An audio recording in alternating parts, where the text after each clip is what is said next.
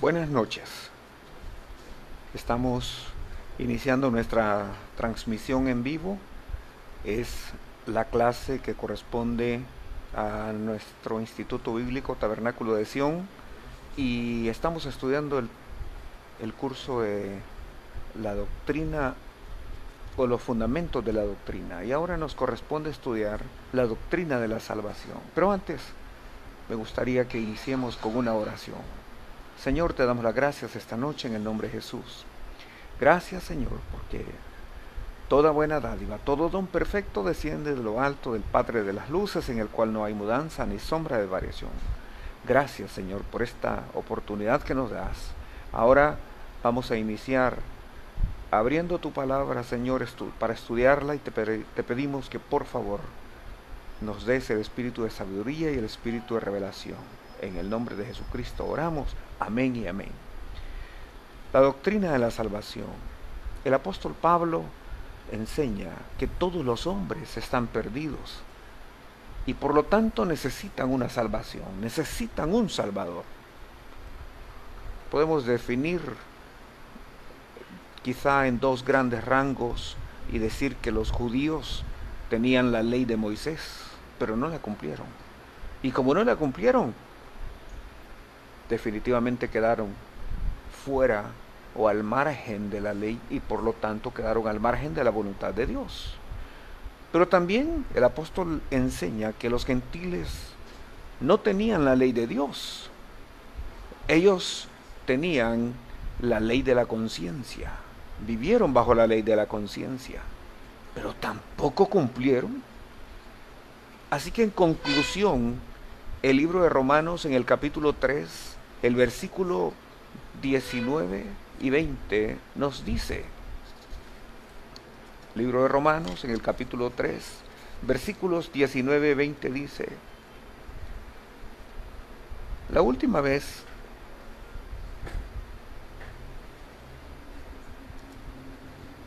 el versículo dice, la última vez que alguien le hizo, oh, perdón,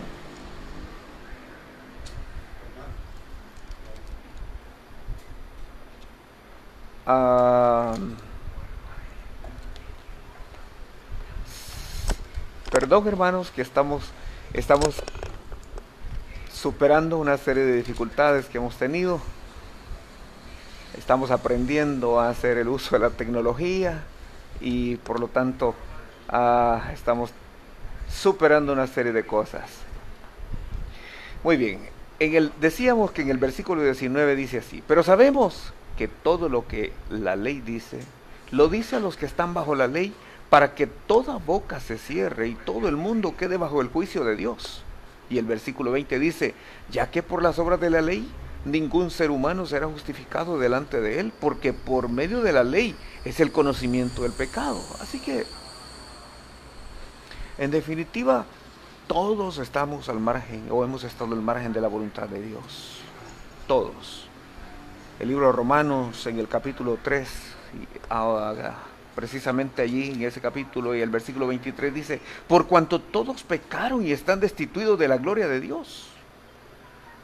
Así que no existe un ser humano que esté exento del pecado. No existe, por lo tanto, el ser humano que pueda salvarse. Ahora, por supuesto, los hombres han inventado una serie de cosas y entre ellos la religión. Y la religión muchas veces nos enseña o le enseña a las personas que haciendo buenas obras podrán salvarse. Pero eso no es así.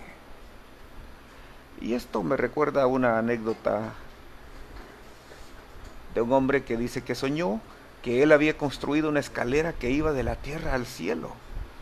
Y cada vez que él hacía una buena acción, una buena obra, en el sueño él veía que la escalera subía un par de metros. Así que cada, cuando él hacía alguna cosa extraña, extraordinaria, la escalera subía aún más y cuando daba fuertes sumas de dineros, de dinero, según esta persona y según el sueño, la escalera seguía subiendo. Así que después de un tiempo ya era tan alta esa escalera que no se veía la parte superior. Él veía que iba superando las nubes Así que este hombre creyó que cuando le llegara el momento de la muerte, subiría su escalera y entraría directamente al paraíso, directamente al cielo. Pensando eso, él escuchó una voz del cielo que decía, el que sube por otra parte, el tal es ladrón y robador. Y en eso la escalera cayó al suelo. Y todo, todo fue una catástrofe y él se despertó. Esto es precisamente lo que le sucede a los seres humanos. El ser humano cree que por ser buena persona, que por ser, por no dañar, no hacer daño, y que por hacer obras de justicia en el terreno puramente eh, natural, por hacer buenas obras, en otras palabras, puede salvarse. Pero eso no es así. La Biblia dice que todos pecaron y están destituidos de la gloria de Dios. Y precisamente el Señor Jesucristo nos dice, por ejemplo, en el libro de Juan, en el capítulo 3 y versículo 36 dice, el que rehúsa creer en el Hijo no verá la vida, sino que la ira de Dios está sobre él.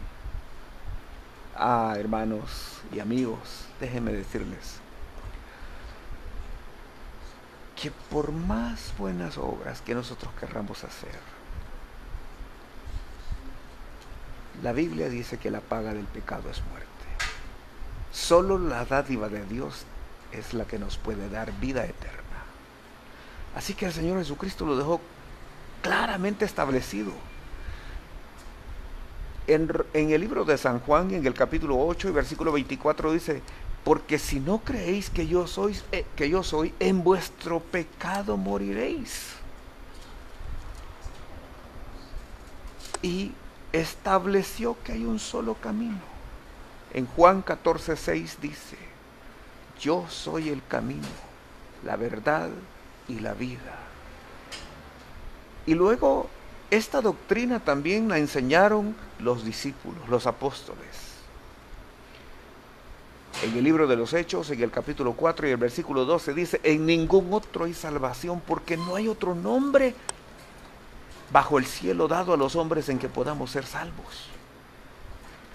Así que esta es una afirmación apostólica, es una doctrina apostólica, esta es una doctrina cristocéntrica. En 1 de Timoteo, en el capítulo 2 y el versículo 5 dice, porque hay un solo Dios y un solo mediador entre Dios y los hombres, Jesucristo hecho hombre precisamente. Así que cuando lleguemos al cielo, no vamos a llegar sino por, las, por los méritos de Jesucristo. Nadie va a llegar por ser buena gente. El libro de Isaías dice que nuestras justicias son como trapo de inmundicia. Cualquier cosa que podamos hacer delante de Dios es algo que apesta porque va impregnado de pecado, del pecado que nosotros hacemos. Sin embargo, sin embargo, en el libro de Apocalipsis, en el capítulo 20 y el versículo 5, dice, y el que no se halló escrito en el libro de la vida fue lanzado al lago de fuego. Entonces aquí podemos deducir dos cosas. Uno es que este libro es el libro de la vida del Cordero, de acuerdo a Apocalipsis capítulo 13 y versículo 8. Y en segundo lugar, no hay salvación en nadie más, ni en el cielo, ni en la tierra. No existe un nombre, no existe una persona sin fuera de nuestro Señor Jesucristo en el cual podamos ser salvos. ¿Cuál es el problema entonces? El problema es que el hombre sabe, pero rechaza la verdad. El libro de Romanos en el capítulo 1 y versículo 18 dice que Dios está airado con los hombres que detienen con injusticia la verdad. En otras palabras, muchos saben la verdad, pero, pero no la siguen. Muchos conocen la verdad y esto no es nuevo. Esto realmente es algo que ha sucedido desde el principio. Porque En Génesis, en el capítulo 4, dice que Caín oyó la voz de Dios. Él escuchó a Dios. Él sabía la verdad, él conocía la verdad. Sin embargo, aunque conoció la voz de Dios y aunque, aunque conocía la presencia de Dios, aún así, cuando Dios le pregunta, ¿dónde está tu hermano? Caín le contesta con una, con una mentira. Entonces, el problema, insisto, es que las personas conocen la verdad, pero no están dispuestas a seguirla conocen la verdad, pero a las personas les gusta caminar ocultándose. Esto es típico del pecado, típico del pecador. Ustedes recordarán que cuando Adán estaba en el huerto, tenía esa comunión con el Señor. Él podía platicar, hablar con el Señor diariamente. Adán tenía la presencia de Dios, tenía comunión con Dios. Pero cuando Adán y Eva pecaron, ¿cuál fue su primera reacción natural? Bueno, la Biblia dice que ellos se escondieron. Dios tuvo que venir y preguntar a Adán, Adán, Él tuvo que llamarles y preguntar, Adán, Adán, ¿dónde estás tú? Porque las personas no quieren andar en la verdad, sino que prefieren ocultarse. Así que desde la primera familia, desde el primer ser humano vemos que esto es así. Luego, un poco más adelante, en los días de la torre de Babel, Dios tuvo que destruir los designios de las personas, las intenciones de las personas. ¿Por qué? Bueno, tuvo que descender y confundirlos, porque el hombre estaba dispuesto a buscar cómo llegar al cielo, pero por caminos equivocados. Así que comenzaron a edificar una torre. Y precisamente fue aquí donde Dios cambió los, los lenguajes. Dios confundió la lengua de las personas y aquí estaban los padres que después se constituirían en los fundadores de las diferentes naciones en el mundo. Aquí estaban los padres de cada nación, los fundadores, las personas que después fundaron Rusia, fundaron Turquía, fundaron Grecia, fundaron China, fundaron eh, nuestros países latinoamericanos, etcétera. Entonces, fueron personas que de alguna manera escucharon la voz de Dios, escucharon la verdad, pero no querían caminar en esa verdad. Y eso no ha cambiado. Así que hoy tenemos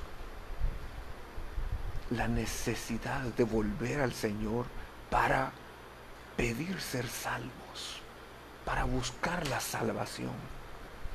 Ahora, pero aquí viene una pregunta, cabe una pregunta. ¿Qué constituye la salvación? Déjenme decirles que cuando una persona viene a Cristo, esa persona experimenta la salvación. Y entonces suceden tres cosas automáticamente. Estas tres cosas ocurren de manera instantánea, pero también tienen una progresión. La primera es la justificación. La segunda es la regeneración y la tercera es la santificación. Estas son las bases de la salvación. Veamos la justificación. La justificación es la absolución divina, es el perdón y el olvido de parte de Dios.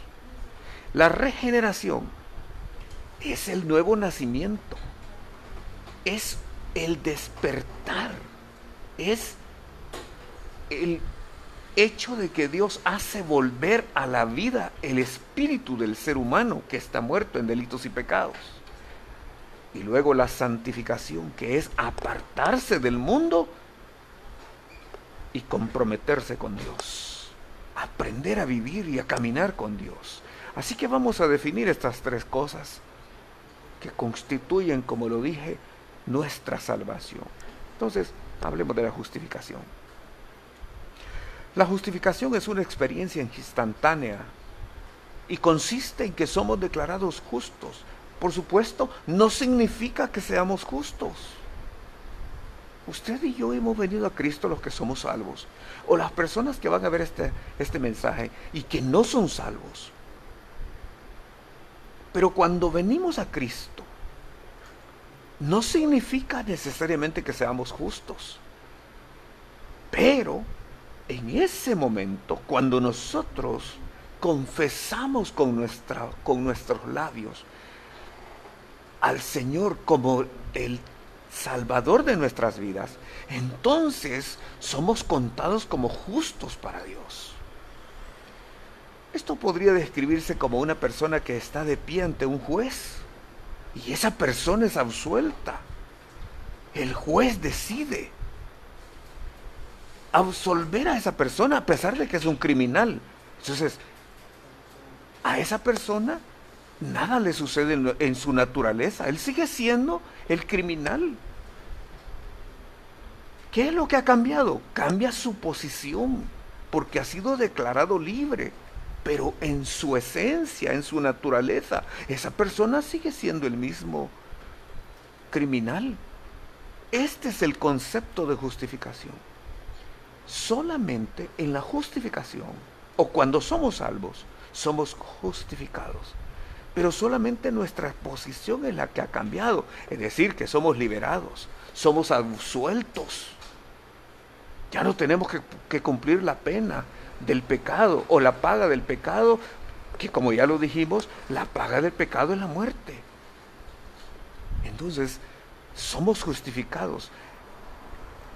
Esta es la razón por la cual una persona puede resbalar y caer.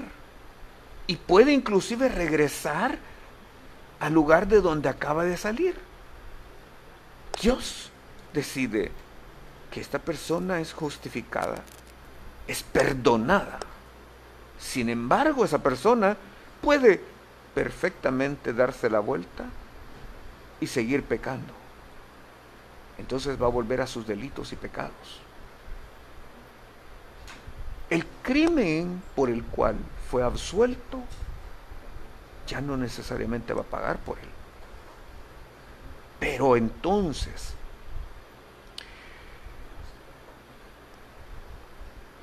lo que sucede es, eh, o mejor dicho, ¿qué es lo que está pasando? ¿Qué es lo que sucede si esa persona no cambia? Bueno, repito, porque su naturaleza sigue siendo la misma.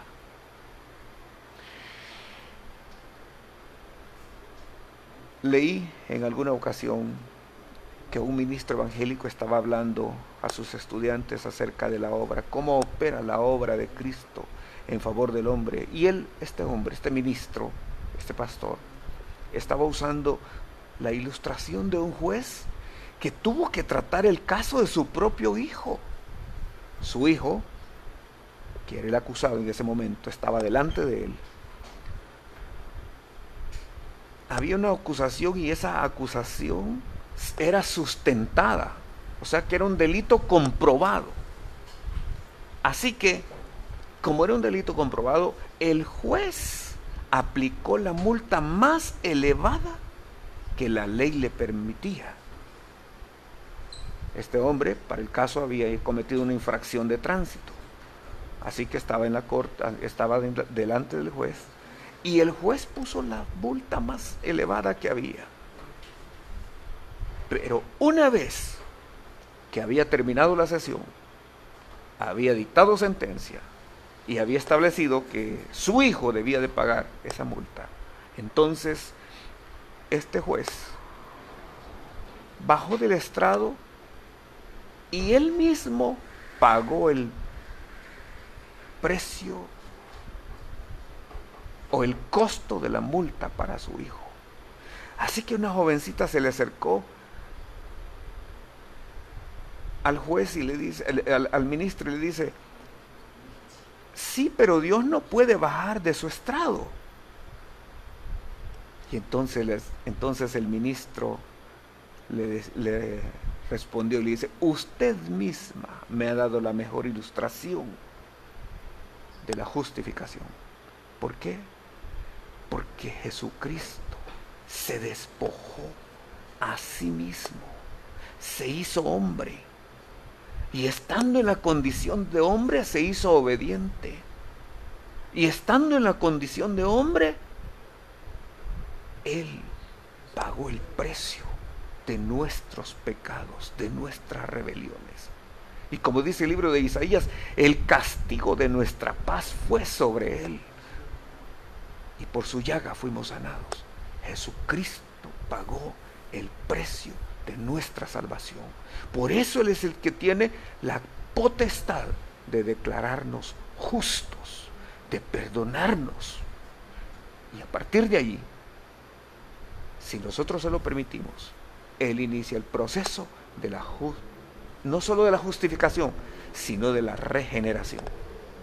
¿Por qué? Porque si la naturaleza no cambia, entonces la persona va a seguir cometiendo los mismos delitos y pecados. Así que justificados pues por la fe tenemos paz para con Dios por medio de nuestro Señor Jesucristo. Así lo dice el apóstol Pablo en el libro de Romanos en el capítulo 5, versículo 1. Este es un, un acto instantáneo, pero también es un acto progresivo. Así que esto nos lleva al segundo punto, que es la regeneración. La regeneración es nuestra experiencia real del nuevo nacimiento y se opera precisamente de manera simultánea. Sin embargo, personalmente creo que, o quizá voy a tratar de explicarlo un poco más. ¿Por qué es necesaria la regeneración? Bueno, este es un milagro soberano de Dios, soberano de la gracia. Y Pablo lo explica en el libro de Efesios en el capítulo 2 y el versículo 1. Y dice, y Él os dio vida a vosotros cuando estabais muertos en vuestros delitos y pecados. De eso se trata la regeneración. Dios nos da vida. Dios le imparte vida porque Él es la vida, le imparte vida a nuestro espíritu. Y el apóstol Pablo lo explica de una forma particular de acuerdo a 2 de Corintios capítulo 4 versículo 6. Este versículo de 2 de Corintios 4 6 dice, porque Dios que mandó que de las tinieblas resplandeciese la luz, es el que resplandeció en nuestros corazones. Mis amados hermanos, Pablo usa la ilustración como una ilustración lo descrito en Génesis capítulo 1 y versículo 3. ¿Por qué? Porque en Génesis 1.3, ustedes saben que el capítulo 1 habla de la creación. Entonces, en el versículo en los versículos previos dice que cuando, después que Dios hubo creado la tierra, dice cómo estaba, desordenada, vacía y estaba en tinieblas. Así que había mucha oscuridad, había mucha confusión y había mucha turbulencia. Y hermanos, esto es precisamente lo que sucede en el alma del ser humano. El ser humano al menos nosotros que recibimos a Cristo personalmente, recibí a Cristo hace varios años, muchos años. Y vine precisamente a pesar de que solo tenía 19 años de edad cuando me sucedió, eh, cuando yo recibí a Cristo. Pero ya había mucha oscuridad porque yo nací así, yo nací en pecado. Había mucha confusión en mi vida y había mucha turbulencia. De hecho, yo vine en un momento de mucha turbación en mi vida. Pero Pablo dice que Dios mandó que de las tinieblas resplandeciese la luz. Y esa luz es la que resplandeció en nuestro corazón. Así que, así como Dios dijo en Génesis 1.3, sea la luz. Y el planeta Tierra, que era oscuro, que era vacío y que no tenía forma, obedeció la voz de Dios. Y cuando Dios dijo, sea la luz, literalmente la luz se manifestó. Eso es lo mismo que sucedió en nuestro nuevo nacimiento. Ahora hay una luz que brilla en nuestra alma y esa luz es la luz de Cristo, porque Jesucristo dice, yo soy la luz del mundo. Y el que me sigue no andará en tinieblas. Pero también luego nos dice que nosotros somos luz en medio de las tinieblas. Y Pablo dice que como luminares debemos nosotros de manifestar esa luz. Así que hay una luz. Y esa luz se hace más brillante en la medida que la luz aumenta. Y en esa medida, es decir, en la medida que Dios va iluminándonos con su palabra, Y en esa medida nos, nosotros podemos ver nuestros problemas reales y Dios va solucionando nuestros problemas, nos va cambiando, transformando nuestra naturaleza, haciendo una regeneración. Gloria a Dios por ello. De eso se trata. Tito en el capítulo 3 y versículo 5 dice, no por obra de justicia que nosotros hubiéramos hecho, sino por su misericordia, por el lavamiento de la regeneración y por la renovación del Espíritu Santo. Este lavamiento de la regeneración y de la renovación del Espíritu Santo es precisamente la experiencia del nuevo nacimiento. Gloria al Señor. Esa es una forma de explicar Juan capítulo 3, versículos 1 al 6. Déjeme decirle que nadie puede entrar en el cielo si no es justificado y recibe la paz de Dios o la paz con Dios. Y nadie puede entrar al cielo sin nacer de nuevo. Y esto me lleva a la tercera cosa, que es la santificación. ¿En qué consiste la santificación? Bueno, una forma simple de explicarlo, de decirlo o de definirlo es ser apartados. Es una separación del mundo para Dios. Eso es santificación. En el nuevo nacimiento, como dije, sucede al instante la justificación sucede al instante. La santificación también hay una, hay una limpieza instantánea. Pero